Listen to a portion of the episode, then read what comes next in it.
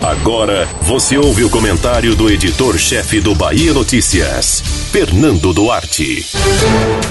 O debate sobre o adiamento do carnaval de 2021 lembra um bumerangue.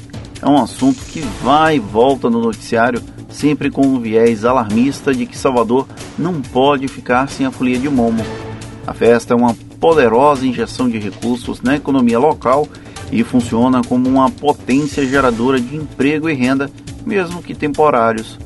Por isso, há toda uma tensão em torno da possibilidade de não acontecer. E não será surpresa se o Carnaval 2021 passar despercebido no calendário mundial. Pelo calendário cristão, a Folia de Momo deveria acontecer entre os dias 12 e 16 de fevereiro do próximo ano.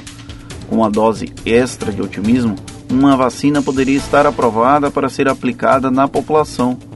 Pena que, por mais otimista que o mundo seja, sabemos que é inviável imunizar os milhões de pessoas que frequentariam o Carnaval de Salvador caso não houvesse o risco de contaminação com o novo coronavírus. Por isso, há indícios de que a festa pode realmente não acontecer no primeiro semestre de 2021. Porém, quem bebe numa fonte de esperança não descarta que aconteça em julho, por exemplo. Essa seria uma das apostas dos gestores das principais cidades com o carnaval do Brasil. Salvador é uma delas.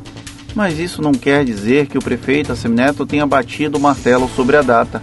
É provável que ele esteja inclinado a fazer, até porque há muito dinheiro envolvido na festa.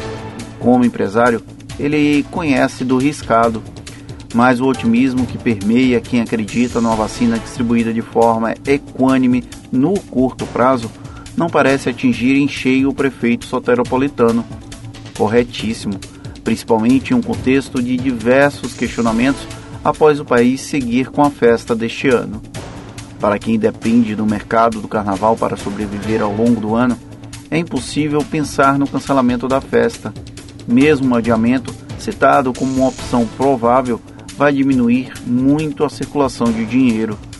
Por mais que seja uma perspectiva ruim, o cancelamento dos festejos juninos foi um exemplo de que, doa a dor que for, ninguém morre se abrirmos mão de uma folia. Cabe à sociedade se preparar para evitar que toda a cadeia produtiva do carnaval não quebre. A do São João, por pouco, não chegou lá.